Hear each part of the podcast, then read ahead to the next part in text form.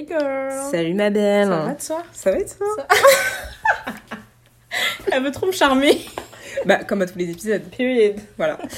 Bonjour à tous, euh, bienvenue dans ce tout nouvel épisode de Gingembre.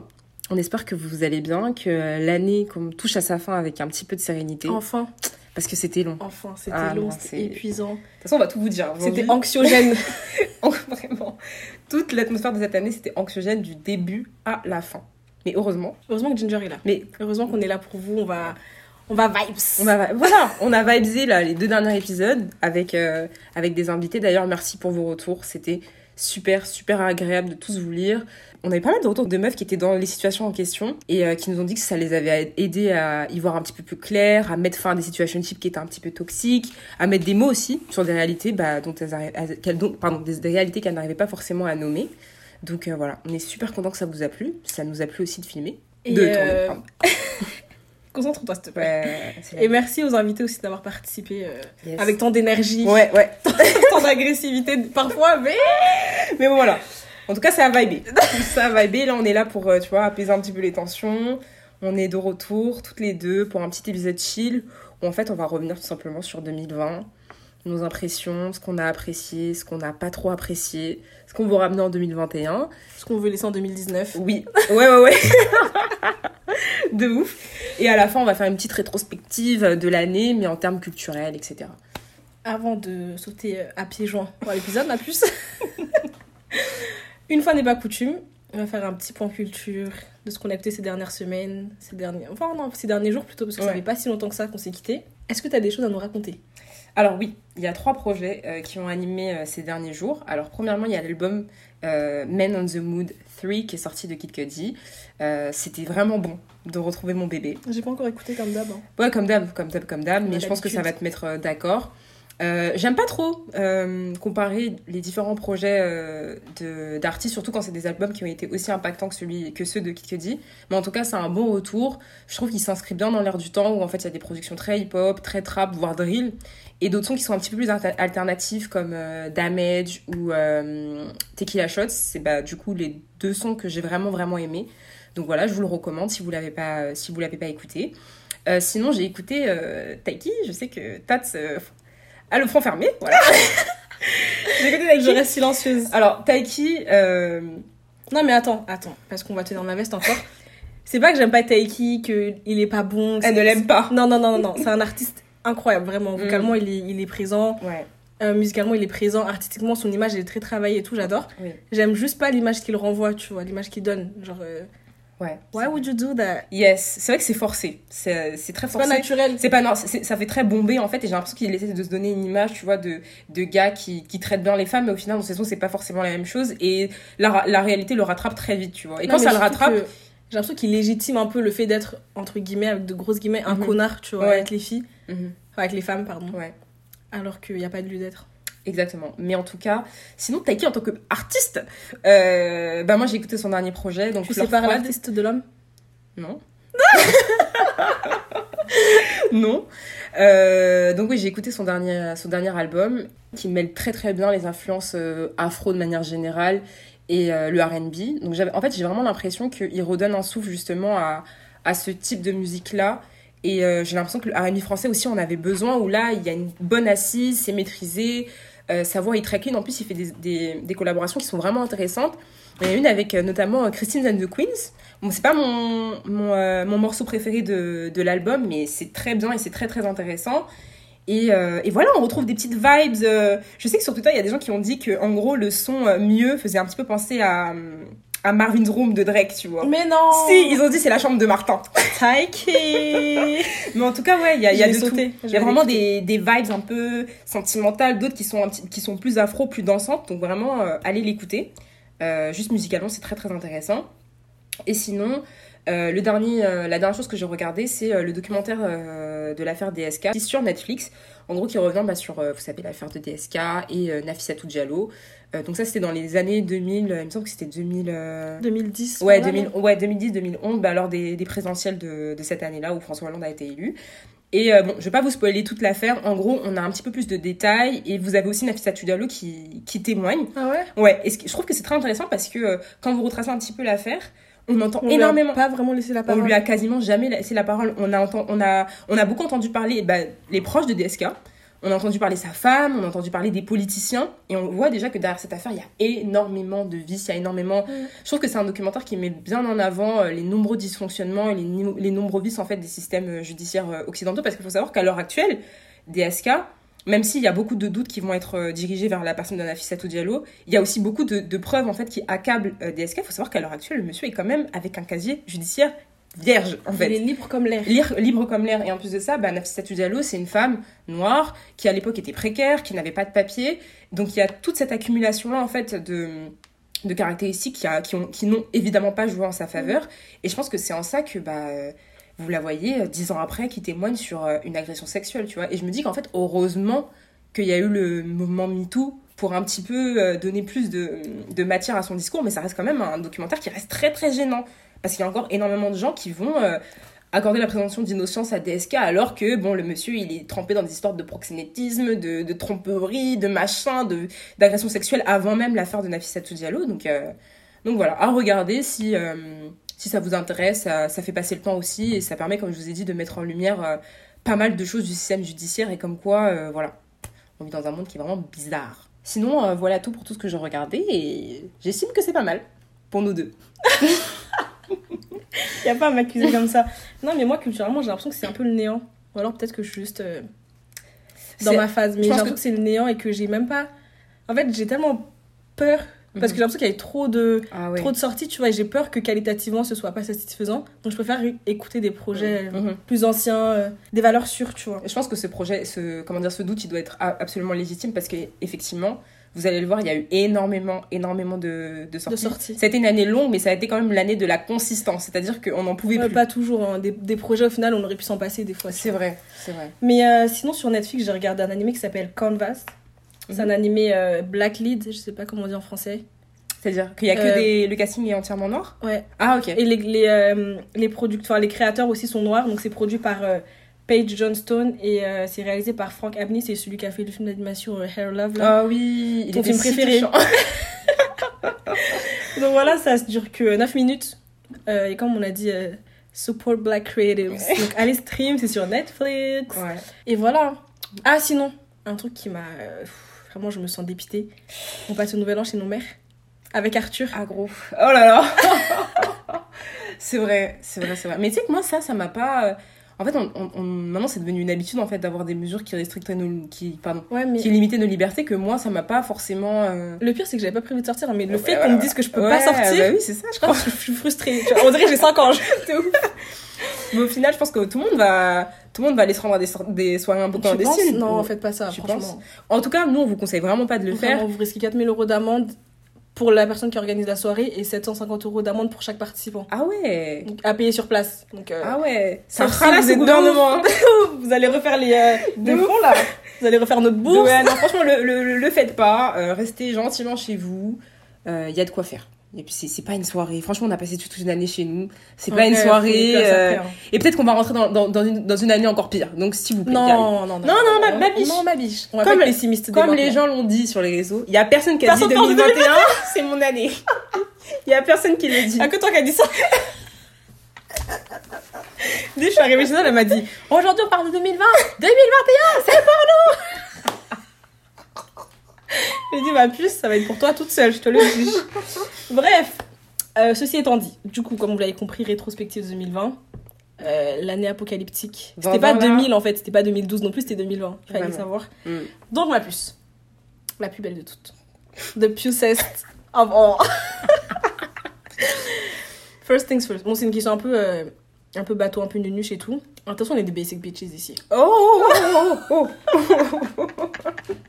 Comment est-ce que tu as vécu cette année? Personnellement, sentimentalement, amicalement, Alors, on va commencer par amicalement. professionnellement, professionnellement, scolairement, whatever, you name it. Dis-nous tout, ma puce. Alors, ça a été une année, bah, comme pour euh, la majorité, ça a été une année vraiment compliquée où euh, je m'attendais pas euh, à euh, autant passer de temps avec ma famille. Parce que, ouais, non, je- moi, je vis, je vis seule. Donc, euh, le fait d'être euh, d'être confinée euh, à plusieurs pendant des mois, euh, ça a été une, une expérience, on va dire, sociologique assez intéressante. Donc, ouais, il y, a eu- il y a eu les hauts, il y a eu les bas, mais, mais voilà. Mais bizarrement, je dirais que c'était une année où, d'un côté, j'ai dû affronter pas mal de. de, de, de pas, je dirais pas forcément que c'était des difficultés, mais c'était de la nouveauté, tu vois, de nouvelles choses à affronter. Mais d'un autre côté, Des épreuves. non? Ouais, des épreuves. Yes, that's, that's it. Des épreuves, mais d'un autre côté, euh, j'ai l'impression d'avoir vécu des moments vraiment intéressants et des moments auxquels je suis déjà attachée, je me sens déjà nostalgique, notamment nos vacances. Nos vacances, c'était vraiment, vraiment cool. C'était un. C'était euh, ouais, le moment où je me sentais, tu vois. tout à te ça- Vraiment, je me sentais ginger en fait, tu vois. Euh, avec Tat, on a l'habitude de noter un petit peu nos, nos niveaux émotionnels. T'étais en combien J'étais en vacances un, un 7,5, un 8. Ah un, ouais joli, ah ouais, un joli 8 parce qu'il y avait, il y avait la, on était, on était entouré de personnes, euh, de personnes cool, euh, ça mangeait bien, ça sentait bien, on a. pause. On note sur 10, hein. Pas sur Oui, oui, moi, oui, parce oui, que- oui, oui. Bon, ça, à Ibiza, on a khalas. Euh, on Ibiza. on s'attendait pas à, à donner autant au taxi. Eh, gros, je suis rentrée coin, j'ai fait les comptes, j'ai dit, mais attends. J'avais autant en partant déjà en plus, on est, même- même pas, resté longtemps, on est resté On a 5 fait cinq jours. jours. On est resté 5 jours. Bon, il y a eu des petites, euh, des petits Tout ce que turbulences vous dire, c'est que à la fin. euh, ne réservez jamais vos vacances avec Kiwi. Jamais. Jamais. Si vous vous aimez, hein, et que vous aimez votre compte en banque, ne faites jamais ça. Franchement. Mais en tout cas, non, les vacances, c'était. En fait, je me suis vraiment remémoré à quel point le fait de voyager me faisait du bien et à quel point j'avais vraiment besoin de me dépayser de quelques jours aussi. Parce que moi, je suis quelqu'un, je me dépayse, mais pas plus de 10 jours. Parce qu'après, euh, je commence à perdre mes repères. euh, je- Mais euh, vraiment, l'importance de, bah, de, voir, de voir autre chose, de voir de nouveaux paysages, de. De juste en fait être dans un, environnement où la seule finalité ça va, ça va être de te détendre De en fait, tu vibrer. vois, de. Vraiment l'important. Les vibes, les gars, quand on dit les vibes, ne négligez pas. Vraiment, si vous pouvez retrouver ce, ce, ce type de, comment dire, de, de sentiments dans tout, faites-le, vraiment faites-le. Que ce soit dans les vacances, que ce soit dans la randonnée, que ce soit pour aller à la montagne, que sais-je, faites-le, vraiment. Euh, ça fait partie du self-care, comme on aime le dire. Donc il y a eu ça. Ensuite, je suis partie avec des amis euh, quelques jours après. En plus, ça s'est fait sur, vraiment sur un coup de tête. Et Non, Comme on dit- Sortie de nulle part, le gars, elle me dit euh, Je m'en vais on a du travail, ma puce, qu'est-ce que tu me fais là? Ma meilleure vie, en fait. Vraiment ma meilleure vie. Donc euh, c'est en ça que bah, ces petits moments, même si c'était très isolé, dans l'année, parce qu'au final, euh, le confinement, enfin, l'année, la catastrophe sanitaire, elle a duré typiquement un an. Moi, je suis partie 10 jours, tu vois. Mais c'est quand même 10 jours qui étaient, qui étaient vraiment, vraiment très, très intenses et que j'ai très, très hâte de Que tu reproduire, chéris que je chéris vraiment beaucoup.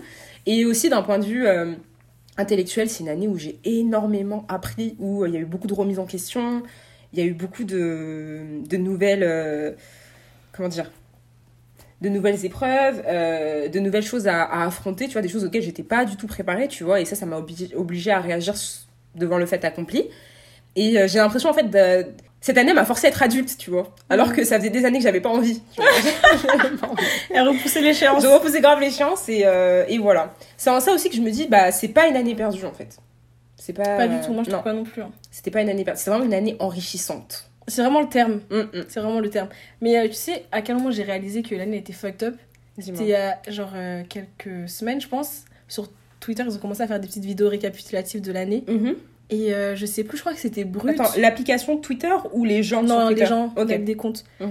J'ai vu une vidéo, du coup, ils récapitulent un peu tout ce qui s'est passé en 2020. Ouais. Et je me disais, mais attends, ça fait trois ans qu'on est en 2020 là. L'année, elle est longue, elle est éprouvante, elle est prendre pour nous, elle est prendre pour la nature, elle est prendre pour les comptes en banque, elle est prendre pour tout Pour le tout monde. mais vraiment pour tout le monde. C'est incroyable. Et surtout, je me rends compte que, euh, tu vois, ce- cette situation un petit peu de, de. où on a l'impression de stagner, tu vois, au niveau Mm. de, de tout, en fait. Des institutions, euh, des restos, Mais de notre vie moi, j'ai pas sociale. eu cette impression bizarrement. T'as pas eu l'impression de stagner? Non. En fait, c'est un peu euh, paradoxal, Ouais. mais j'ai l'impression qu'en 2020, il y a tellement de choses que je, que je voulais accomplir depuis longtemps qui me sont arrivées cette année-là qu'au final, euh, même si globalement en tant que société, en tu vois, dans la généralité, les choses étaient vraiment fucked up, Ah oui. j'ai l'impression que personnellement, c'est une année d'accomplissement personnel, tu vois. C'est une année où je me suis un peu, bah, comme t'as dit, un peu, c'était vraiment l'année des retrouvailles. Genre, je me suis retrouvée avec moi-même, Oh. avec mes amis, oh So du- avec mes amis, avec ma famille. Mhm. Genre, j'ai trop appris sur moi-même, tu vois. Same, same. C'est vraiment ce truc d'apprendre à avec euh, moi-même et moi je te cache pas qu'il y a une, il y a une période où ça m'a comment c'était pas hyper épanoui c'était dur. voilà C'était mentalement c'était très euh, dur C'était pas dur sans raison derrière, tu vois. On en sortait toujours. euh, on en sortait vraiment grandi ouais, tu genre vois. là, j'ai l'impression d'avoir une vision vraiment euh, claire à Mhm. 360 de ce que je veux. bon pas moi pas à 350 encore mais on y vient arrivera, on y vient mais j'ai l'impression vraiment que cette transition en tout cas euh, où bah tu tu sais tu doutes beaucoup tu doutes beaucoup tu te remets Ouais. beaucoup en question bah c'est quand même un, un espèce de tunnel qui est très sombre, tu vois, qui est très très sombre, mais comme tu as dit, c'est jamais euh, nécessaire. Ouais, c'est nécessaire, mais on aurait pu le faire quand même à un autre moment. Tu vois, à un moment, on aurait pu compenser en allant au resto, en allant au ciné, en allant. Non, mais, Mais tu sais qu'au final, on n'a pas pu sortir, mais on n'a pas nécessairement plus économisé que d'habitude. effectivement, je suis d'accord. En plus, alors, euh, moi, je suis partie en vacances. hein. Je suis partie euh, à Santorini. Après, je suis allée à Ibiza. Après, je suis allée à Marseille. Dans ma tête, Euh, oui. Toi, c'était l'abondance. et je me suis dit, ouais, toutes les années, j'ai charbonné là. Faut rentabiliser. Non, mais euh, ouais, bref, tout ça pour dire que bah, j'ai passé du temps avec moi-même. De toute façon, le confinement euh, Mhm. nous a pas trop laissé le choix. Et euh, j'ai aussi retrouvé des personnes dont je m'étais un peu éloignée les dernières années, euh, les années précédentes. Pas forcément parce qu'il y avait des embrouilles ou quoi, mais Ouais. juste parce que les choses de la vie ont fait qu'on a un peu pris euh, nos distances et qu'on était tous un peu éparpillés sur tout, tu vois. Chacun après ses chemins. hein. Ouais, et là, ça fait du bien un peu de recentrer hein, son énergie. Tu vois, de réaliser que tout Yes. ne mérite pas ton énergie ou Exactement. ton attention. Mais je crois que le, le maître mot de cette année, moi, je mettrais énergie. J'ai jamais autant dit le mot Je énergie. te jure. J'ai jamais dit autant. Ah non, là, c'est pas grave, c'est trop de mon énergie. Je préfère la, la protéger. euh, je préfère me préserver, tout Mm. ça. Enfin, j'ai l'impression aussi que les dernières années, tu vois, 2019, 2018, etc., j'avais vraiment pas cette notion de euh, penser d'abord à moi, tu vois. On en parlait un petit peu dans l'épisode dans l'épisode précédent où on disait que euh, en gros, fallait savoir être égoïste, mais par égoïste, on, on disait que fallait d'abord penser à son espace, se protéger soi, et ensuite Pouvoir euh, euh, ensuite être ap- apte à aider apte- les autres. voilà, c'est ça, sans s'oublier en fait et sans s'abandonner. C'est un peu comme dans les avions, tu vois, quand on te montre euh, le guide des masques. Tu vas d'abord mettre le tien et ensuite celui des autres. Exactement, exactement. Des exemples vraiment ici, euh, des exemples t'as peur. Mais tu vois, ma biche, là, ce qui est curieux, c'est que on a un petit peu énoncé en quoi cette année, elle était, elle était un peu apo- apocalyptique, pardon, euh, vraiment au sens global, mais qu'à notre échelle, nous, perso, c'était une année où on a réussi à se recentrer, à se réapproprier, ou même à définir, en fait, ce que c'était l'énergie et l'importance, justement, de la protéger. Ça veut dire, en fait, qu'il y a quand même des points positifs, ma biche. Il y en a eu énormément. C'est Dis-moi. vrai que je te dis que c'est vraiment l'année du paradoxe. bah déjà, il y a eu gingembre pour commencer, Ah ouais. en fait. Ouais. Euh, mine de rien, en vrai, euh, c'est une, une aventure. euh, En fait, ça paraît tellement rien, mais j'ai l'impression d'en avoir énormément appris. Déjà, rien que de travailler avec toi au quotidien, tu vois, je pense qu'on s'apporte toutes les deux. euh, Ouais.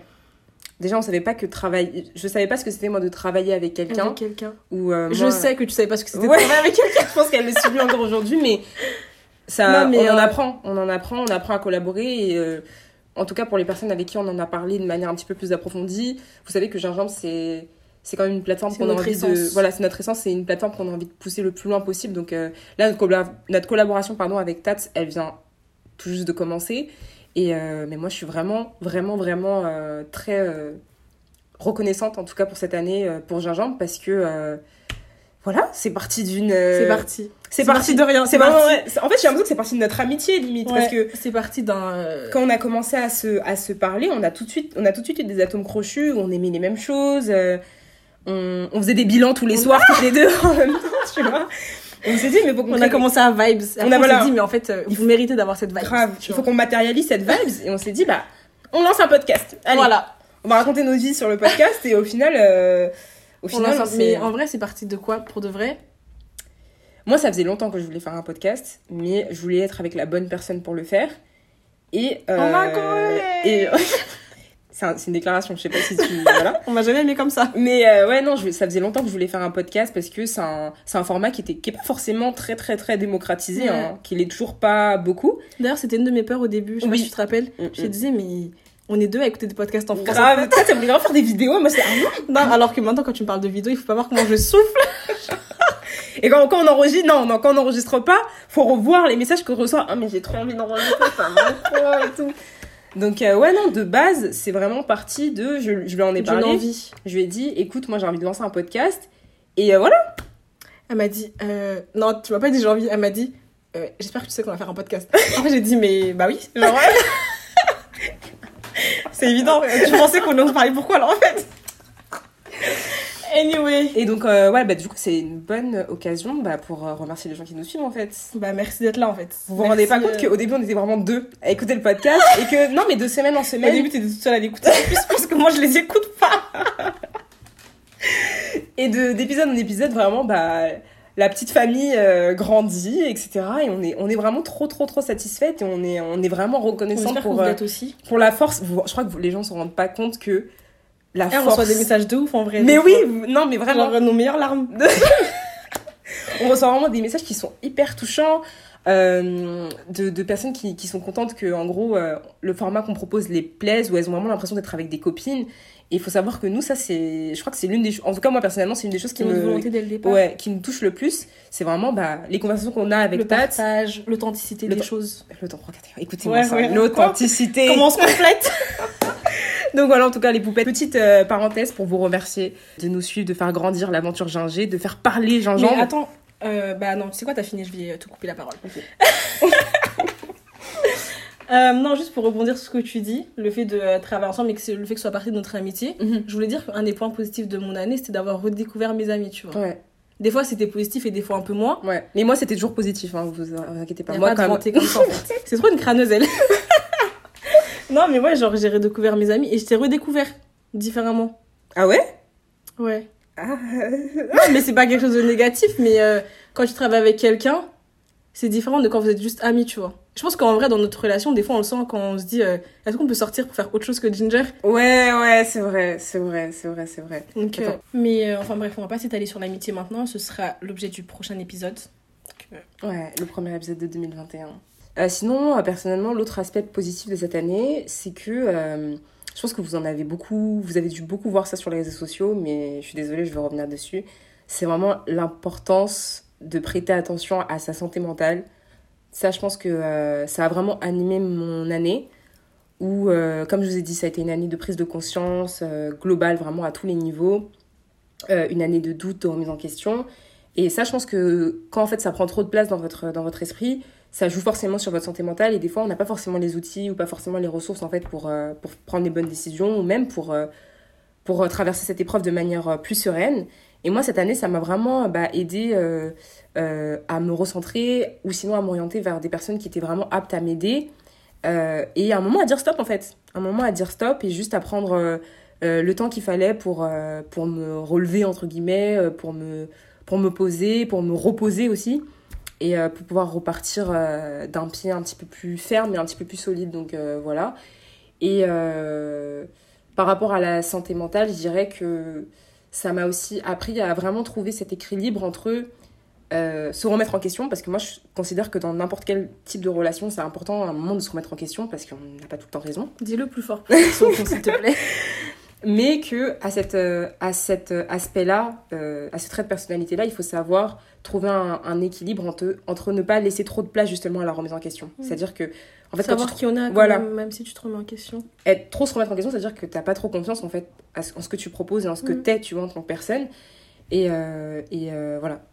En tout cas, j'ai l'impression, moi, d'avoir trouvé cet équilibre où euh, je sais quand il faut, à un moment, me, me poser les bonnes questions.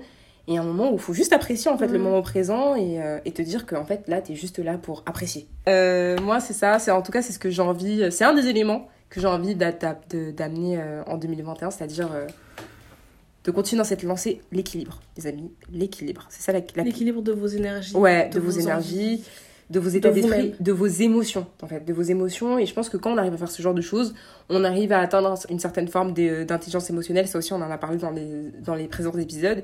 Et je me rends compte, en fait, avec l'âge, que c'est quelque chose qui est très, très, très difficile à, à avoir et qui peut être, en fait, euh, assez, euh, assez éprouvant quand tu es en face de personnes euh, qui sont pas forcément dans la même... euh, Dans la même optique. dans la que même toi. optique, tu vois. J'ai l'impression que notre société, elle va pas forcément, surtout les femmes, j'ai l'impression qu'on va pas nous encourager justement à être é- émotionnellement intelligente. Et quand j'entends émotionnellement intelligente, c'est-à-dire euh, euh, savoir en fait dire non à la toxicité de manière ferme, tu vois, savoir analyser aussi, Mm. euh, et, euh, et voilà quoi, savoir interagir avec ce genre de choses. Donc euh, ça peut vraiment être, euh, être difficile. Donc voilà. Donc toi, si je comprends bien, ton année a été vraiment centrée euh, autour de ton bien-être. Je pense que nous tous un peu, parce qu'on n'a pas vraiment eu le choix. Euh, je sais pas si les gens ils ont vraiment pris le temps d'analyser tout ça et de le penser de cette manière-là. hein. Après, moi je sais que les gens autour de moi l'ont fait et que euh, j'ai l'impression que mes amis, euh, ils ont tous été un petit peu tu sais, noyés dans ce truc de ah ouais, là je suis, c'est moi, ouais, l'hyper-information. Ou sinon, là c'est. Par exemple, je sais pas moi, tu vas, tu vas expérimenter une, une rupture, que ce soit sentimentale ou amicale, avec quelqu'un qui va te remettre vraiment en question, ou sinon tu vas affronter un échec perso ou un échec scolaire. Bah, j'ai l'impression que j'ai plein d'éléments comme ça autour de moi où en fait on a tous été noyés dans nos émotions Et on a dû faire un travail sur nous-mêmes. Mais t'as pas l'impression que émotionnellement c'était l'année de l'extrême? Genre c'était toujours. En fait, toutes les émotions étaient euh, paroxysme. exacerbées, Oui, oui. vraiment euh, décuplées, tu vois. Genre Mais quand oui. tu vas bien, tu vas vraiment super bien, mais quand tu vas mal, t'es au- Exactement. au, bout du, du rouleau. Exactement. Après, hum, bah, moi je prends par exemple l'exemple de mon confinement avec euh, le, le premier en tout cas, Avec ta famille? Avec ma famille. Euh, c'était franchement c'est un, un moment qui m'a vraiment rapproché de ma mère tu vois où j'ai par exemple j'ai appris à, la- à mieux la connaître aussi parce que j'ai l'impression qu'aussi avec l'âge t'as plus de facilité à te mettre Ouais. à la place de ta maman et te dire ah ouais en fait elle a elle a affronté telle et telle chose quand elle était elle était jeune en Le respect que t'as envers elle change en fait. Ouais, moi, il s'est vraiment. Dès que j'avais un respect qui était hors norme, alors là, il est hors catégorie, tu vois. Parce que, ouais, euh, tu te rends compte aussi en tant que femme, tu, tu, tu, enfin, tu Ouais. te confrontes à elle en tant que femme. Et euh, là, je vais parler surtout pour le contexte des mamans euh, africaines, tu vois. J'ai l'impression qu'elles subissent Tellement un de nombre de choses Vraiment l'intersectionnalité de leur, euh, de leur vie, de leurs conditions. Il est Plus je un grandis et plus genre je comprends. que je pourrais pas. Si, on va, plus, on va pouvoir. Ah non On va pouvoir, mais c'est compliqué, hein. est sur tous les fronts. C'est-à-dire que ce soit. Après, évidemment, j'ai pas envie de mettre toutes les mamans euh, dans le même sac. Mais euh, encore une fois, du discours que je peux entendre, que ce soit de mes amis ou de personnes avec qui je vais parler de près ou de loin, euh, nos mamans, elles subissent. Elles subissent. Et elles n'avaient pas en fait les mêmes outils, les mêmes re- ressources que nous pour pouvoir, euh, pas forcément se documenter, mais pour avoir le temps en fait de, penser qu'à elles, tu vois, et de, parce qu'elles elles, elles avaient un taf, elles avaient un foyer, elles avaient des enfants à notre âge. Moi déjà, et je, tu sais que je me rends compte que ma mère, elle m'a eu, bon, ah, elle m'a eu dans un an, moi dans un an, tu vois.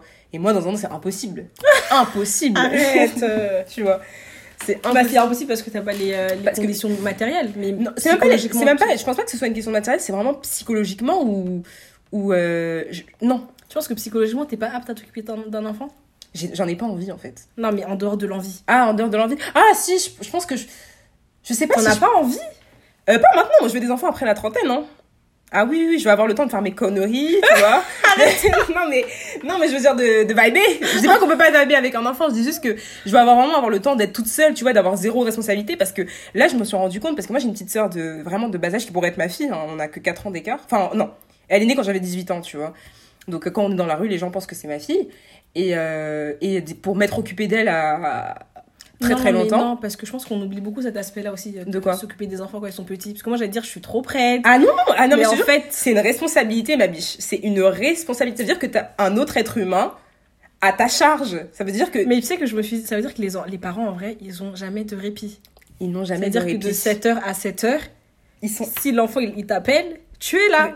C'est par ça que je disais que je n'ai pas envie, tu vois. C'est-à-dire qu'il y a des gens qui ont, qui ont comment dire, euh, qui ont cette envie de maternité, qui ont, envie qui, ont, qui ont cette envie de parentalité, où ils se disent bon bah j'ai tellement envie que je suis prête à accepter euh, bah, tout le lot de responsabilités qu'il y a derrière. Moi pour l'instant, j'ai juste envie de me dire qu'on que On en a même pas la capacité. Ouais, on en a, non. Déjà, il faut que je me gère moi, déjà, je pense aussi. Et c'est en ça que je disais que psychologiquement, je sais même pas si je me sens prête parce que je me dis que notre monde, il est, il est compliqué, il est bizarre, il est barbare, il est méchant, tu vois. Et moi, je me dis que j'ai vraiment envie d'être dans les meilleures conditions pour apporter les meilleures choses et les meilleurs outils à mes enfants, tu vois. Parce que moi, je me dis que potentiellement, j'aurai des enfants qui sont noirs, tu vois. Donc ça veut dire qu'à un moment, Comment ça, potentiellement? Si j'ai des enfants, Ah, mais ok. j'aurai des enfants noirs en tout cas.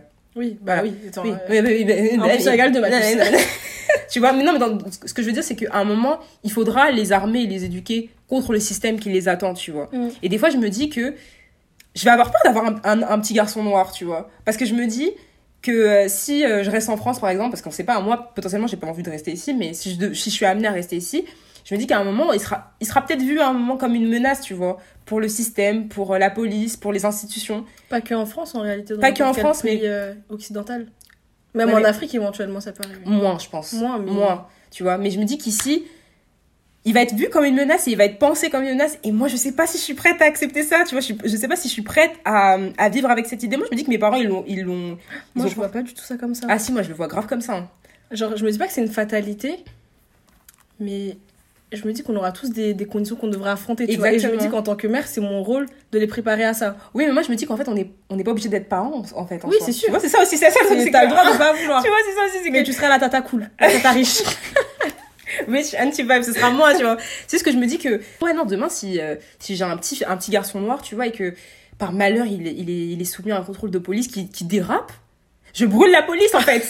tu vois? Ton gros doigt dans ma face. Et voilà. Tu vois? Enfin, vivre avec ce genre de, de, de pensée-là et de préoccupation, pour l'instant, c'est au-dessus de mes forces, tu vois. Ouais. Donc moi, je pense à tout ça. Et après, je me dis, si j'ai une petite fille noire, la pauvre, euh, le sexisme. Mais calme-toi, ma puce, on n'y est pas encore.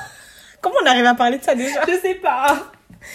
Mais tout ça pour venir. euh, Tout ça pour dire qu'on a beaucoup de respect pour nos mamans et qu'on le, on le voit encore plus aujourd'hui. mm, exactement. Parce que je me suis rendu compte cette année que je pense qu'on en a déjà parlé dans le tout premier épisode quand on parlait euh, de nos souvenirs d'enfance et Mm, tout. mm. Et, euh, Quel quand- épisode? Quel épisode vraiment? On n'a jamais fait un épisode aussi intimiste. Mais euh, en gros, j'en suis arrivée à la conclusion que ma plus grande volonté c'était vraiment de rendre ma mère fière. Same. Bon après ça, ça paraît un peu bateau à dire, tu vois, mais je me rends compte que par exemple mon bonheur je le vis un peu à travers le sien, tu vois. Genre quand elle est mal, je suis encore plus mal et je sais qu'elle est mal parce que je suis mal, donc c'est un cercle Mhm. vicieux. Où... Maman, j'espère que t'écoutes cet épisode, hein, parce qu'elle les écoute. Et voilà, si tu pleures pas à ce moment-là, moi j'arrête. Non, t'arrêtes pas. Mais ouais, aimer vos mamans, c'est important. Bon, après, très- toutes les mamans ne sont pas pareilles. Nous, on a dit qu'on avait la chance d'avoir eu des mamans qui étaient très euh, présentes pour nous, très à l'écoute, très aimantes. Je me suis rendu compte aussi que c'était vraiment une, une chance, un Ouais. privilège, parce que Ça ne a- devrait même pas l'être en réalité. en mais- réalité, ça doit. Mais moi, je pense que j'ai vraiment grandi avec cette idée que ça devait pas être un privilège. Mais encore une fois, pour avoir rencontré des personnes bah, qui sont pas forcément très attachées à leur mère ou qui Mm. m'expliquent, qui me racontent euh, des histoires, euh, il y, a des- il y a des parents, de manière plus générale, pas forcément les mamans, mais il y a des parents qui, qui sont pas forcément faits pour être parents et qui font peut-être pas l'effort aussi pour le devenir, tu vois. Et ça, je me rends compte qu'il y a énormément de gens qui sont dans ce cas-là. Donc, euh, franchement, nos mamans. Vous créez euh, des misogynes. Ouais, et des personnes qui sont en crise, Vraiment. en crise identitaire. Franchement, Ouais, mais j'ai vu, j'ai lu un, j'ai lu un truc qui disait que en gros, parce que tu sais, des fois, tu rencontres des personnes qui sont pleines de misogynie, de sexisme et tout, et tu sais pas d'où ça vient parce qu'ils ont Mm. été élevés par euh, que des femmes ou donc tu te dis mais ça vient d'où, tu vois? Ça, ça fait peur un peu. hein. Ça fait peur et du coup, c'est vraiment une question qui me perturbait, tu vois. Mhm. Et euh, j'ai lu un truc qui disait qu'en gros, c'est souvent ça venait de la relation qu'ils avaient avec leur mère Mhm. parce que c'était la première figure féminine qu'ils avaient dans leur vie Ouais. et que celle-ci a peut-être pu être euh, source de déception ou de colère ou de d'un sentiment négatif, tu vois. Et Mhm. donc en fait, toute euh, la entre guillemets la rancune qu'ils ont envers elle, Mhm. ils vont la rejeter sur toutes les personnes qui Ouais. le ressemblent. Mais dans ce cas-là, on fait la thérapie. La Non, thérapie. mais c'est vraiment Non. vraiment. Je me suis rendu compte aussi 2020. Il y a beaucoup Aller de gens en qui ont besoin de thérapie. Ah ouais. C'est un peu cher, mais je vous jure que des fois. Mais tu peux te... aller On il y a en des a pour- thérapies à l'école. Ouais. Mais après, je me dis que peut-être que des gens, des fois, ils sont en mode. C'est euh, différent. ouais. chercher. Bah, tu sais, à l'école, euh, flemme un peu, tu vois. Et euh, moi, je sais que maintenant, si je cherche un thérapeute, je veux un thérapeute noir, tu vois. Ouais, c'est pas. Dans les Mais je pense qu'il doit y avoir des structures qui proposent ce genre d'aide gratuitement Ouais. ou à, un- à très bas prix. Exactement. D'ailleurs, à, cette, à ce bah, là, petit placement, euh, De bon, c'est pas vraiment un placement de produit parce qu'on n'est pas payé, mais euh, tout ça pour dire qu'en gros, si vous êtes à la recherche de professionnels noirs de santé, vous avez le collectif Globule Noir, euh, qui est un collectif bah, de personnes qui sont médecins, infirmiers, psychologues aussi, que des personnes afrodescendantes, qui sont, il me semble, basées à Paris, mais je veux pas dire de bêtises, et du coup qui vous proposent plein plein de services si vous êtes vraiment à la recherche de personnes qui sont spécifiquement noires, et ça je trouve que c'est super important parce que on a vu aussi cette année, on va en parler, que euh, au niveau euh, social, global, structurel, c'était l'année de la catastrophe. La continuité. prise de conscience pour La moi. continuité de la, de la Arrête. catastrophe. Non, mais parce que je... Non, mais moi, je trouvais que. Bon, t'as raison, c'était une catastrophe. C'est-à-dire qu'il s'est passé vraiment euh, énormément de choses qui, qui nous ont révoltés, qui nous ont répugnés, tu vois. Mais je trouvais qu'en termes de prise de conscience globale, c'était plutôt une bonne année, tu vois. Je trouve que Mhm. une année qui a fait du bien au moral de savoir que dans certains combats, on n'était pas forcément tout seul, ou même, il y a certains moments où on pouvait se sentir un peu.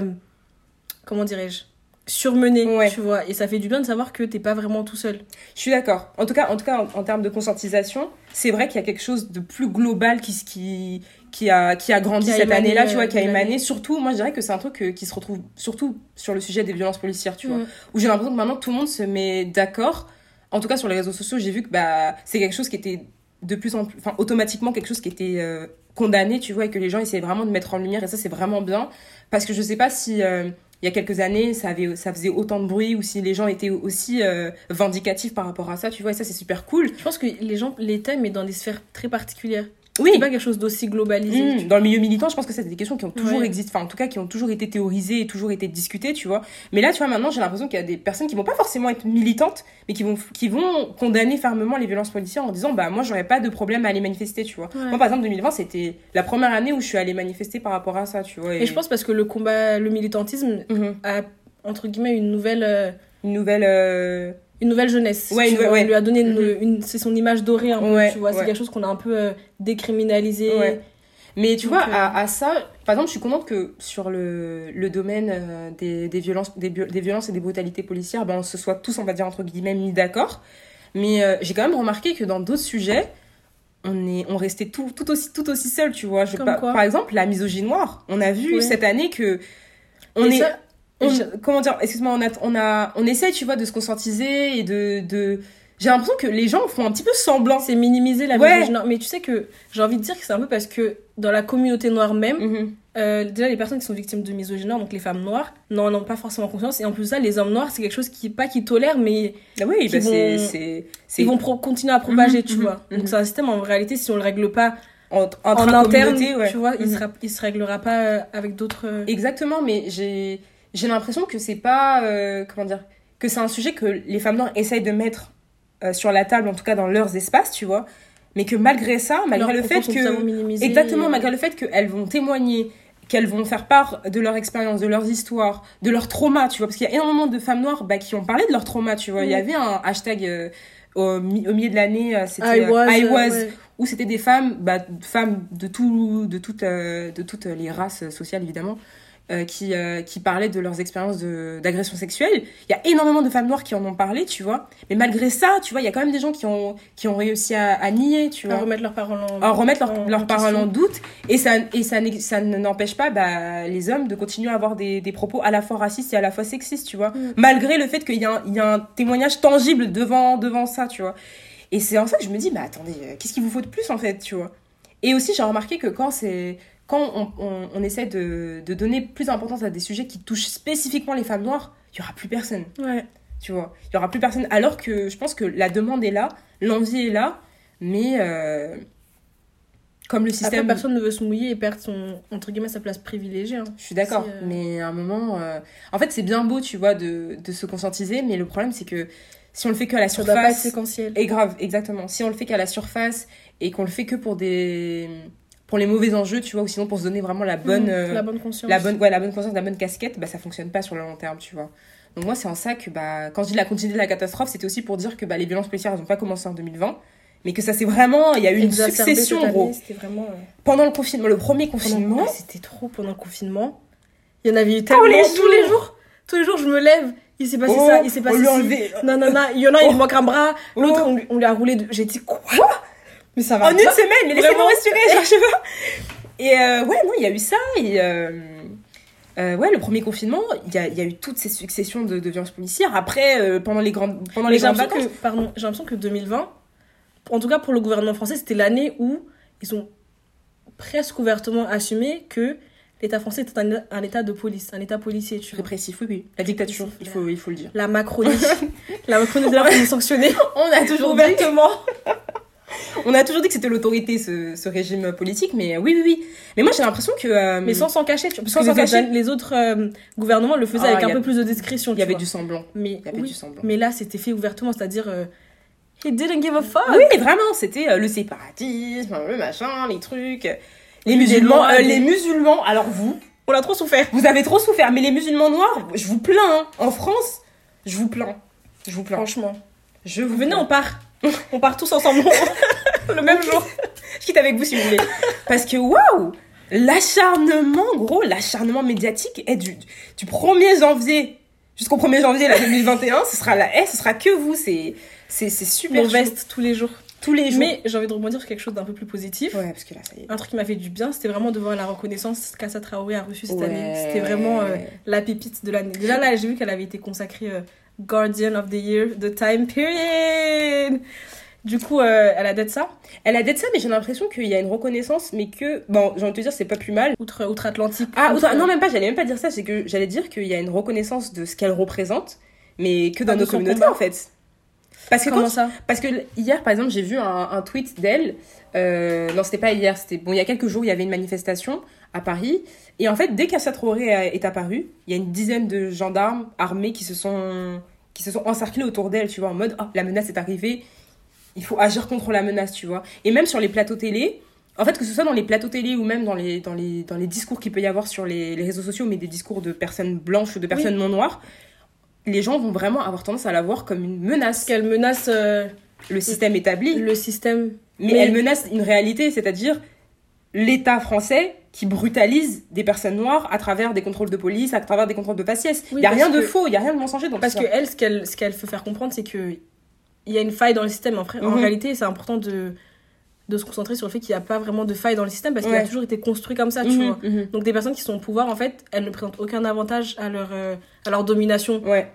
Donc euh, bien sûr que ça, ça va être une menace. Oui, mais tu vois, oui, exactement. Mais le truc, c'est que euh, elle représente une menace, mais c'est-à-dire que les privilégiés continuent en fait à se, à se conforter dans leurs privilèges et continuent en fait à, à, à- comment dire, à propager l'idée dans leur milieu que cette femme-là représente la mauvaise chose, Mm. alors que non, elle représente une, la réalité en fait. Elle essaye de porter justement le discours bah, de, de minorités De qui n'ont pas personnes. forcément euh, les moyens, les ressources de, de, de donner plus d'envergure à leur discours, tu vois. Ouais. Donc c'est en ça que je disais qu'elle a beaucoup de reconnaissance et ça je je suis contente en fait qu'une personne comme elle et d'une une personne avec autant de vigueur dans le discours existe en France, tu vois, parce qu'on a eu des Franchement, moi j'ai envie de la féliciter pour son combat quotidien, pour sa pour, bravoure, son- pour sa bravoure, gros, son parce que courage. c'est quelqu'un qui est ultra radical. Quand vous lisez en fait ses discours, elle mâche pas ses mots en fait. Quand il Mais pause, ça me fait penser là, parce que à ça, elle, est, elle, interview, elle intervient pardon, dans plein de podcasts sur Spotify.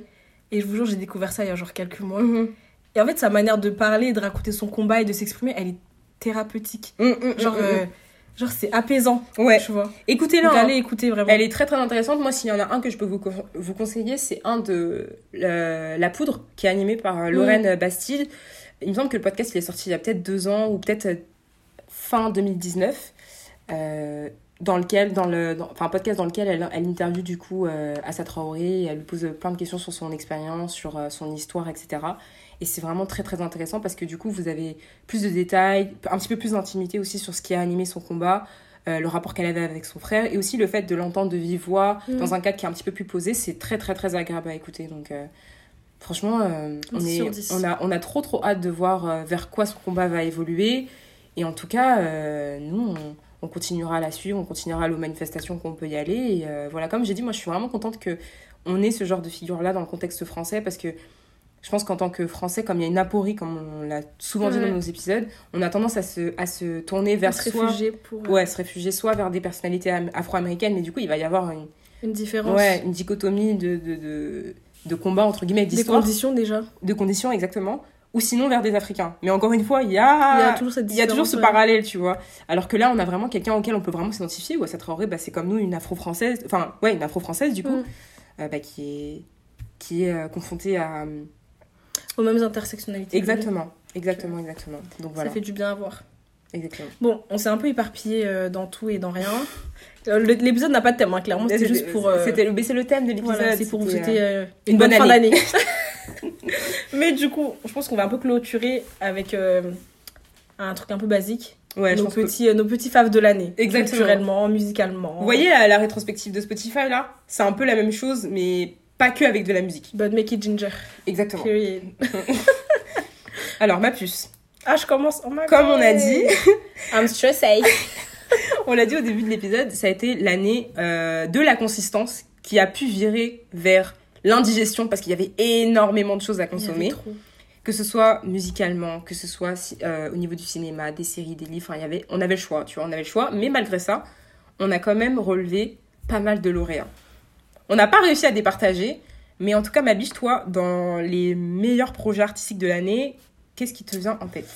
Déjà, je pense que mon projet favori de l'année, Mhm. je pense que ce sera Damso. Je pense Ah, que je ok. donne le number one. C'est à lui que tu donnes? Ouais, je pense. Tu sais que moi, j'ai même pas pensé à lui. hein. Ah ouais? Quand j'ai pensé aux albums, j'ai pas pensé à lui, malheureusement. En fait, il y a eu énormément de projets, mais si je devais en choisir un qui m'a marqué et qui m'a donné envie Mhm. instinctivement de le réécouter à plusieurs reprises, c'est vraiment celui-là. Ok. C'est un beau projet. Il C'est vraiment un beau projet. Il mérite. Je le mettrais pas dans le top Et, 1, euh, mais euh, dans le top 3, même pas. Mais il Ah ouais Non, Ah, même il pas. est grave dans mon top 3. Non, moi j'ai pas pensé. En fait, j'aime bien aussi tout, tout l'univers qu'il y a eu autour Mhm. du projet. La com vois. et tout. La com, euh, tout ce que ça représentait pour lui, le fait qu'il soit allé en Afrique, tu vois, qu'il ait pris une autre, un autre chemin Je suis pour en arriver là.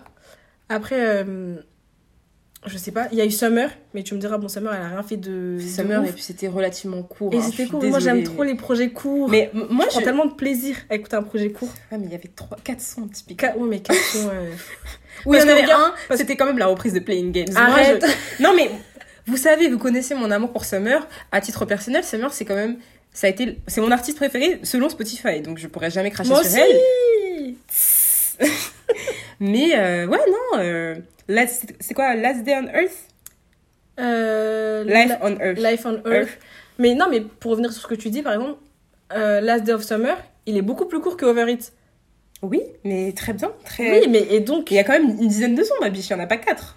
Qu'a-t-on Et c'est un album, c'est pas un EP. faits, Ça est suffisant. Ouais, non, c'est, son, son EP était pas mal. Après, bah, Guy Véon.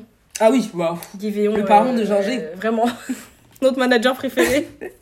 Non, lui, il mérite la place. euh, Je le mettrai non plus. Dans je le top 3. Dans le top 3. Je le mettrais pas en premier, moi, perso. Mais euh, moi, ça a été une révélation. Moi, je l'ai découvert cette Ouais, année. Moi aussi. Et je pense que j'avais besoin de lui, en fait. J'avais besoin d'un mélange de. Parce que moi, Guy Véon, il me, fait un- il me fait à la fois penser à Drake, il me fait un petit peu penser à Brand Fayaz, il me fait penser à Frank Ocean. tu penses à Drake? Pourquoi? Je sais pas, dans la, dans la vulnérabilité, un peu. Euh, Guy Véon, ça se voit qu'il te dit droit dans les yeux qu'il t'aime, en fait, tu vois. Ah, Et ça chaud Et ça se voit qu'il te, il peut pleurer devant toi, j'ai l'impression. Donc, euh, non, je dirais que c'est. Ouais, dans l'influence, je retrouve un petit peu de Drake, le Drake de Take Care, par exemple, Ouais. ou de Views. Mm. Il me fait un petit peu penser à lui, et, euh, et même leur collaboration, là, sur euh, le dernier OP Il est si agréable à écouter. Il fait tant de bien. Chicago Freestyle, ouais. incroyable. Donc, ouais, non, Véon, je pense qu'on a besoin de je sais pas si je le mets dans le top 3. En fait, mon top 3, je pense que je vais plutôt faire un top 5. Mhm. Du coup, il y aurait Damso, Guy Véon. Ouais. J'ai envie de dire Brent. Parce que Fuck the World est sorti en 2020.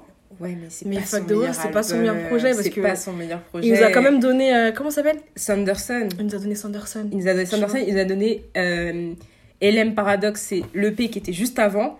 Et pour moi, c'est son meilleur qualitatif. projet. Mais oui. C'est tellement qualitatif. Mais tu vois, j'ai envie de te dire, quand j'écoute Clouded, Ou Rehab in Paris. genre, je peux pas. Ouais, moi aussi, je peux pas. c'est vrai qu'on peut pas. euh, Surtout que c'est quand même Brandt en 2020. Tu Voilà, vois. tu vois. C'est-à-dire que je- il me semble que euh, Sanderson, il est sorti en 2017. Ouais. Parce que tard LM Paradox, LM Paradox est sorti en 2016. Ensuite, il y a eu 2-3 EP. Ensuite, il me semble qu'il y a eu Sanderson en 2017 ou 2018, mais ça fait quand même deux ans sans rien, tu vois. Mais waouh Mhm. Donc en vrai, euh, Brandt, tu vois, c'est typiquement le genre d'artiste. Pendant deux ans, on le voit pas. Mais quand il revient, il revient Il revient, exactement, tu vois. Et juste pour ça, comme on a dit, c'est quand même Brandt en 2020, donc on est obligé de, on est obligé de le mentionner. En deux, tu mettrais qui? Attends, là, j'ai dit qui? J'ai dit Damso. Mais en deux, t'es euh, Guy Véon, en fait. Bah du coup, t'as dit Damso. Ah oui, Damso, Brandt, Guy Véon en je sais deux. pas si Brand, je mets dans le top. euh, Ah, top 5 je Oui, fais. t'avais dit top 5, t'as dit. Ok, donc euh, la meuf, elle est pas du tout concentrée. Non, bah non. Euh, Damso, Guy Véon. Il y avait qui d'autre? DVSN. DVSN, j'ai bien aimé, mais moi j'ai plus. Déjà, pourquoi euh, September 5th, l'album juste avant, Ouais. pourquoi est-ce qu'ils ont pas mangé Gucci avec cet album? Je sais pas. Parce que quand je te dis qu'il est quali. Tu l'as écouté? Non. Quand je te dis qu'il est qualitatif. Genre, c'est une vibe. Parce que là, euh, il s'appelle comment celui-là? A in. Sentiment. Il est vraiment. euh, Il est très bien. il est très bien, mais September 5th, genre le projet, il y a une- tellement une, une globalité. Genre, c'est vraiment un univers, tu vois. Oui, ah non, mais l'album, je l'ai, je l'ai, euh, je l'ai écouté. hein. September 5th. Ah oui, oui, oui, je l'ai écouté. Ah, oui, mais oui. voilà, mais moi j'ai préféré je- lui à. Je sais pas. Gros, quand j'écoute Hallucinations ou quand j'écoute Too Deep, je me dis non! Ah si, si, si, si, si. Mais dis- quand j'écoute le featuring avec Snow Allegra, Ouais, c'est vrai. Ah mais elle, elle, elle rajoute toujours cette petite, oui, cette petite étincelle. elle, voilà, j'allais dire neige, mais étincelle, c'est le terme. Non, elle est trop forte, elle. Elle est trop trop forte. Euh, Et en premier, tu mettrais qui du coup? Je t'ai dit Ah Damso. Ah pardon, en premier. Ah, Damso, c'est le tout premier. Oui, c'est vrai, je ah que ok, je pensais que t'étais, euh, t'allais au euh, dans, Ah, dans l'ordre des croissants. Mais y a pas de surprise là. Ah, dans l'ordre décroissant, du Ouais. coup? Attends, parce que là, je, je pense à Gunna aussi.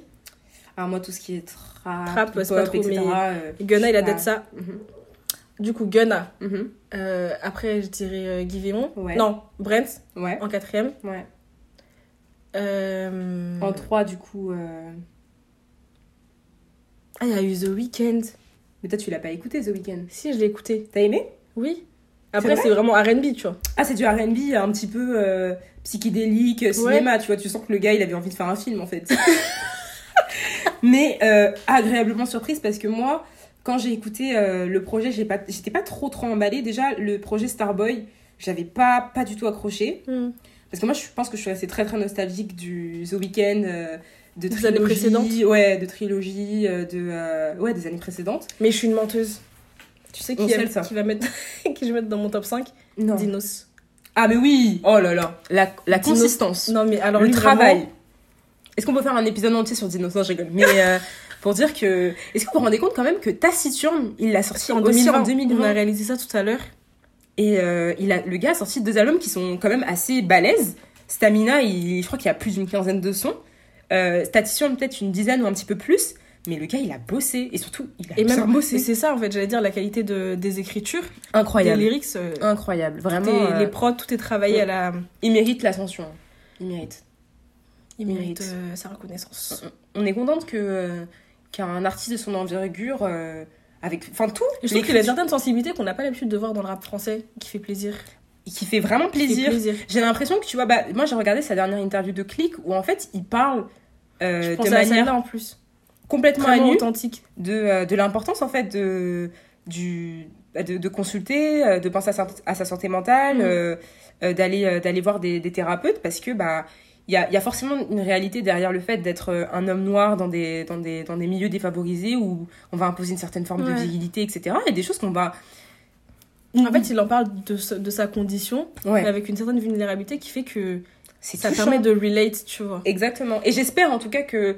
euh, Les personnes qui sont dans la même situation que lui, euh, ou qu'il était, ou Mhm. voilà. Ce vont sont- euh, Enfin, déjà, t'es content de se dire que Ouais. bah, y a quelqu'un qui en parle à, cœur ouvert. à cœur ouvert et avec une si grosse audience parce que c'est quand même devant Click, tu vois.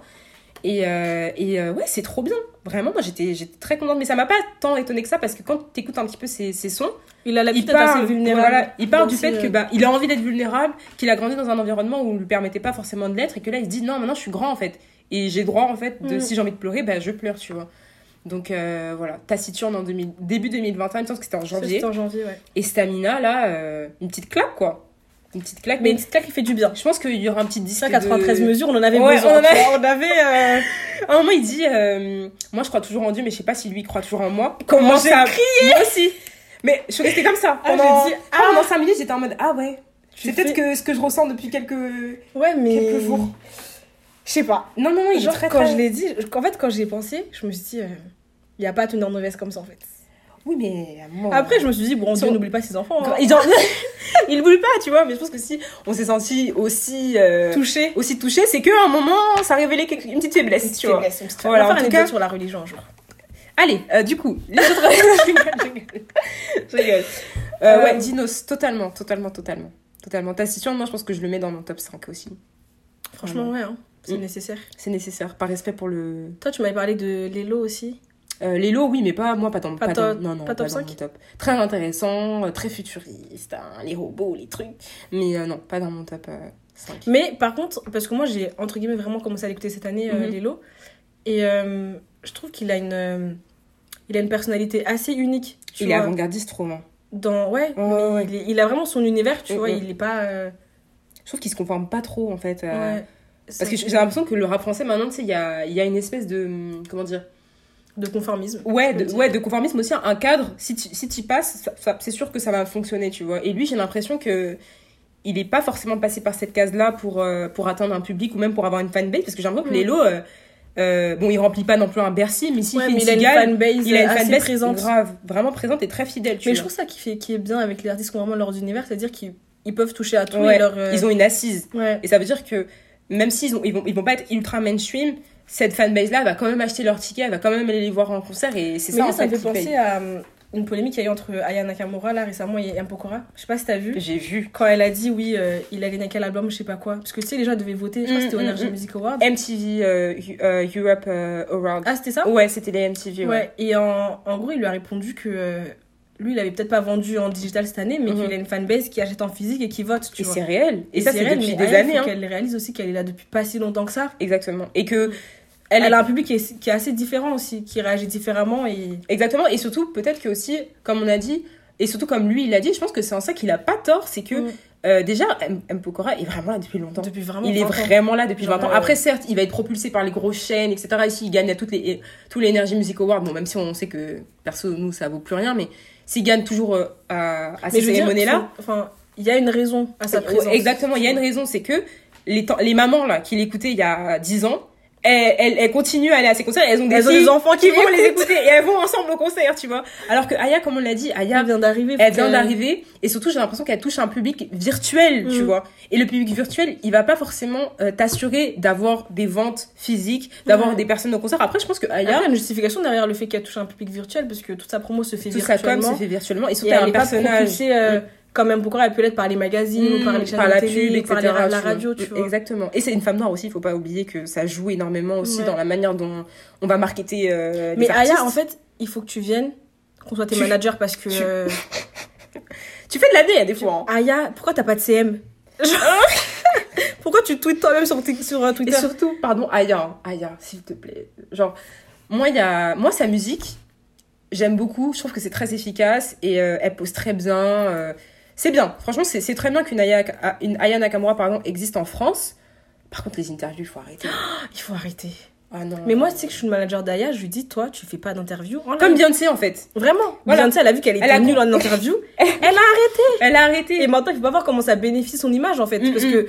Parce que les gens, ils savent pas que Beyoncé, elle, Elle est nulle, mais elle quand est tu regardes à l'ancienne. Là, elle disait des dingueries. Elle disait vraiment des dingueries. Et même encore, euh, si vous voulez vraiment un exemple précis, parce que je sais pas si sur internet vous allez réussir à trouver des interviews d'elle, en tout cas récentes, mais si vous voulez un exemple précis de à quel point Beyoncé ne se ne sert pas du tout son image euh, lorsqu'elle doit euh, parler face à une caméra, c'est son concert là, Beachella.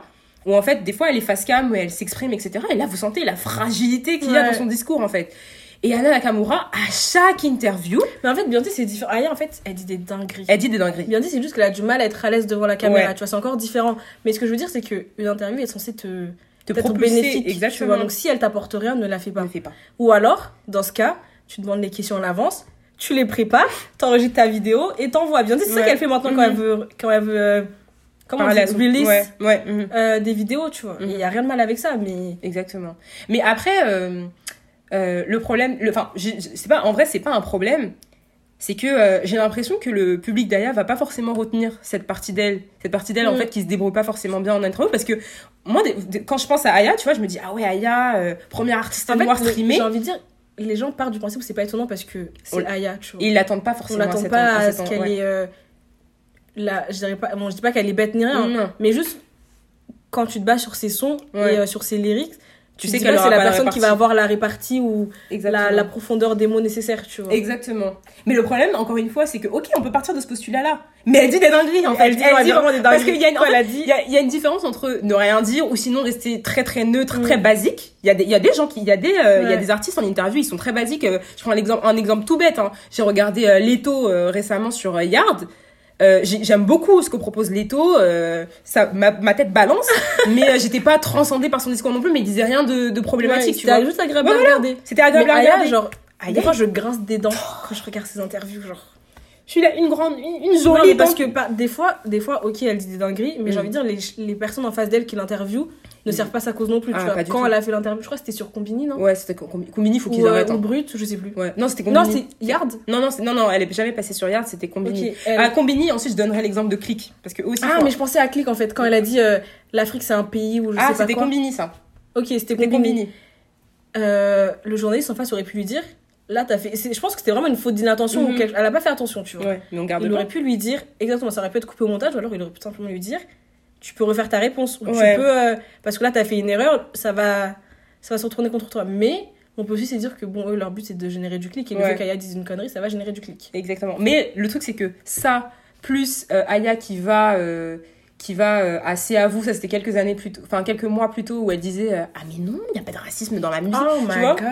ou non, il n'y a pas de misogynie alors que Aya toute la je pense qu'on peut retrouver Mais ça elle l'a dit dans l'interview combinée justement où elle disait que c'est parce qu'elle elle l'avait pas vécu. OK, d'accord. Elle l'a pas vécu. Mais ça veut bien. pas dire que tu dois invalider euh, Ouais, et généraliser ton propos, parce que là, du coup, on a un propos très essentialisant où les gens vont se dire, oh, bah, y a pas de racisme, mais pourquoi ils se plaignent alors, tu vois? Surtout qu'Aya, bah, très streamée en fait, première Ouais. artiste noire à être écoutée. Donc il y a ça. Et aussi, euh, quand tu disais que les personnes qu'elle avait en face d'elle euh, lui desserrer, leur discours la desserrait aussi, je pense notamment à une interview qu'elle a donnée pour Click, là, récemment, où en fait, euh, elle parle en fait de la misogynie noire, etc. Et à un moment, Mouloud Achour lui dit, ah mais oui, le racisme, c'est encore plus dur, d'autant plus quand ça revient, ça, ça sort de sa propre communauté. Mm. Moi, je suis là, mais monsieur.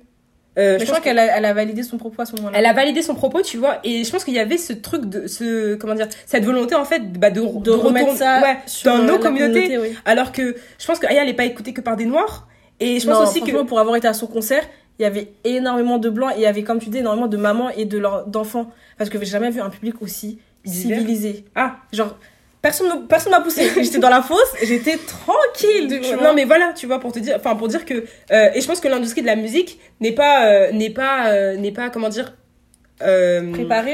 Non, non, pas forcément préparée, mais qu'elle est pas tenue que par des personnes noires, tu vois. Je pense que les personnes qui, qui tiennent les grandes majors, qui marketent les artistes, ce sont pas forcément des noirs, tu vois. Ouais. Donc venir minimiser ou en tout cas limiter l'impact du racisme à seulement ces communautés et à seulement des personnes noires, c'est c'est malhonnête déjà intellectuellement et c'est très pauvre, Je tu pense vois. pas que ce qu'il voulait. Parce que ce qu'il a dit, c'était que c'est encore plus dur à vivre quand ça vient de personnes de ta Oui, mais euh, en fait, lui, il a, il a seulement axé sur sa, cette sa question-là, sur cet aspect-là, tu vois. Il Mm. aurait pu dire, ah, le racisme de manière globale, et ensuite dériver Ouais. sur la misogynie noire. Alors que vrai. non, lui, il a vraiment, il y avait que la misogynie noire. En fait, si Aya, euh, elle, elle, enfin, malgré le fait qu'elle soit la première artiste noire streamée en France, mais que, euh, il y ait énormément de, comment dire, de, de dysfonctionnement dans la manière dont elle va être marketée, les difficultés qu'elle va avoir euh, quand il va, quand il va, va falloir aller sur les plateaux télé. Bah pour lui c'était que le fait d'être euh, d'être victime d'un racisme intracommunautaire tu vois alors que non non non non non, non. Ouais, c'est vrai. les gens qui la rejoignent à, à TPMP et toutes ces conneries là, c'est pas des noirs en fait, Tes tu vois. PMP qu'on arrête d'ailleurs. Qu'on arrête. Franchement, la honte si vous vous les écoutez. Donc euh, donc voilà. Donc voilà. Bon, ça fait une heure qu'on raconte notre vie. Mais surtout moi j'ai même pas dit euh, C'est qui ton top 5 euh, moi j'ai pas de top 5, je dirais que j'en ai j'ai un top 3 peut-être. Euh, je dirais que en alors déjà les, les deux gros albums qui ont vraiment marqué mon cœur, c'est l'album de Wizkid, Ah, je l'ai oublié. Made in. Lagos, vraiment euh, très bonne surprise de fin d'année. Just Vibes, c'était vraiment très très bien, très quali. Et l'album de Burna en fait. Je crois que l'album de Burna, je l'ai vraiment, vraiment À ce apprécié. point. Ah oui, oui, oui, oui, oui. J'ai Et vraiment c'est qui beaucoup- le troisième? Euh, Le troisième, euh, je sais même pas, je dirais euh, peut-être JVSN, mais c'est avec, c'est avec un peu de. C'est pas Givé, hein. Bah, Il si. a sorti deux, deux projets aussi cette année. Hein. Allez, Give On, Deux plutôt projets On. consistants Non, non, et plutôt Give On parce que. JVSN, j'ai beaucoup, j'ai beaucoup streamé quand c'est sorti, donc euh, courant avril-mai. Ouais. Alors que Giveon, euh, j'ai décou- ouais, j'ai découvert Tech Time, je l'ai découvert en fait avec Tech Time et ensuite je me suis intéressée à tout ce qu'il a sorti avant et je suis tombée amoureuse de lui donc euh, voilà. Donc euh, c'est les deux euh, les deux gros albums musicalement. Donc euh, ma biche, on avait dit qu'on parlait du coup de nos de notre rétrospective de l'année. On est d'accord pour dire que le personnage per- le personnage politique de l'année, C'est Assa Traoré. voilà. Est-ce qu'il y a une autre, une Non. autre option? Non. Non, il y a personne d'autre. Bon, il y y a forcément des personnes qui ont beaucoup impacté le milieu politique militant français, afro-français pardon. Mais en tout cas, nous C'est la elle qui ressort le Ouais, plus. instinctivement, c'est elle qui ressort le plus. Et euh, ma puce, niveau film, série, est-ce qu'il y a quelque chose, toi, qui t'a qui t'a appris quelque chose, qui t'a marqué euh, Non, même pas. Moi, il y a Je juste... regarde pas trop de films de base. Ouais, moi, moi, cette année, j'en ai vraiment... Pourtant, je suis... Je suis une férue de cinéma. Euh, L'année dernière, il fallait me voir aller à MK2 toutes les semaines, euh, tu Je vois. pouvais même pas, même si tu voulais. cette Non, année. pas, enfin, pas en 2020, mais en 2019. 2019, j'ai vraiment, vraiment Ouais. saigné toutes les, les séances à MK2. Mais là, bah, du coup, c'était C'était compliqué. c'était compliqué. Mais euh, je dirais que ouais, non, le film qui, non, la série qui m'a vraiment beaucoup beaucoup marqué, c'est I May Destroy You. J'en ai, j'en avais parlé dans un des épisodes où je vous ai fait une petite review de de, de la série. Donc euh, allez les voir. C'est un petit peu dans la même continuité. Bon, c'est pas le même thème, hein, mais c'est la même continuité que Issa Rae. Donc c'est des, des créatives noires. Elle, elle vient de Londres. Très très très intéressante, très talentueuse. Donc euh, regardez, c'est sur le consentement, les agressions sexuelles, etc. Donc euh, donc voilà. Une bonne petite réflexion pour finir l'année. Exactement. Et pour euh, commencer l'année sur un bon pied, euh, conscientisé politique sur les questions importantes. Ouais. En tout cas, nous, Ginger, en 2020, on sera là plus que jamais. 2021, Avec, ma euh, biche. 2000... Oh my god. Voilà. La meuf, pas quitter 2020. en 2021, on sera plus que là. Ouais, Avec plein de nouveaux, euh, de nouveaux projets, de nouvelles choses à vous montrer. exactement. On a super hâte et on espère que ça vous plaira. Ouais. En tout cas, euh, pour conclure, nous, euh, 2020, euh, juste en termes, à l'échelle de Ginger, 2020, ça a vraiment été un bon tremplin. Mm. On s'est rendu compte, en fait, de ce qu'on voulait proposer, de, des, des, terri- enfin, des terrains, en fait, qu'on voulait euh, exploiter. Explorer Explorer aussi pour... euh, de votre potentiel. Exactement, on s'est rendu compte vraiment de nos potentiels, de nos potentiels de créativité, de création. Donc en tout cas, on va vous laisser euh, découvrir tout ça euh, en 2021. Stay début de tuned.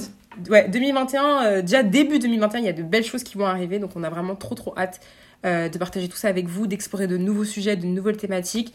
Là, dites-vous qu'en 2020, malgré le, le contexte euh, actuel qui n'a pas forcément joué en notre faveur, on a quand même sorti 10 Dix épisodes. épisodes. 10 épisodes qui ont généré presque...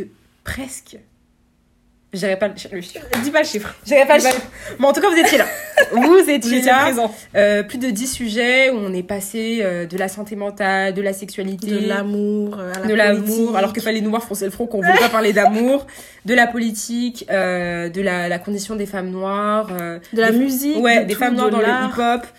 On a parlé de tous ces sujets-là bah, qui, en fait, qui animent, nous, nos conversations dans le réel, en réalité, enfin, dans le réel, Mm. dans la vraie vie. Et c'était vraiment très très important pour nous de le retranscrire en podcast. Et on est vraiment vraiment très très satisfait du résultat. Donc voilà, les poupous, les poupettes, n'hésitez pas À faire parler Ginger. à faire parler Ginger, à réécouter les épisodes s'il le faut, à partager les épisodes à vos parents. Parce que dites-vous que nos parents, ils écoutent le, le podcast. Donc ça veut dire que les vôtres aussi peuvent l'écouter. Celui sur le Black Love, C'est celui... intergénérationnel, Ginger. Grave, vraiment. Celui sur le Black Love, celui sur les noirs et l'humour, celui sur euh, les femmes noires euh, et le milieu de la musique. Les épisodes qui vous, qui vous, qui vous plairont. Donc voilà. En tout cas, les poupous, les poupettes, On se retrouve euh, très bientôt en 2021 en 2021. avec, si Dieu veut, la prospérité La, paix, la sérénité. et l'argent. Et Ginger. Et Ginger. Et d'ici là, n'oubliez pas que Black Lives Still Matter. Toujours. Bisous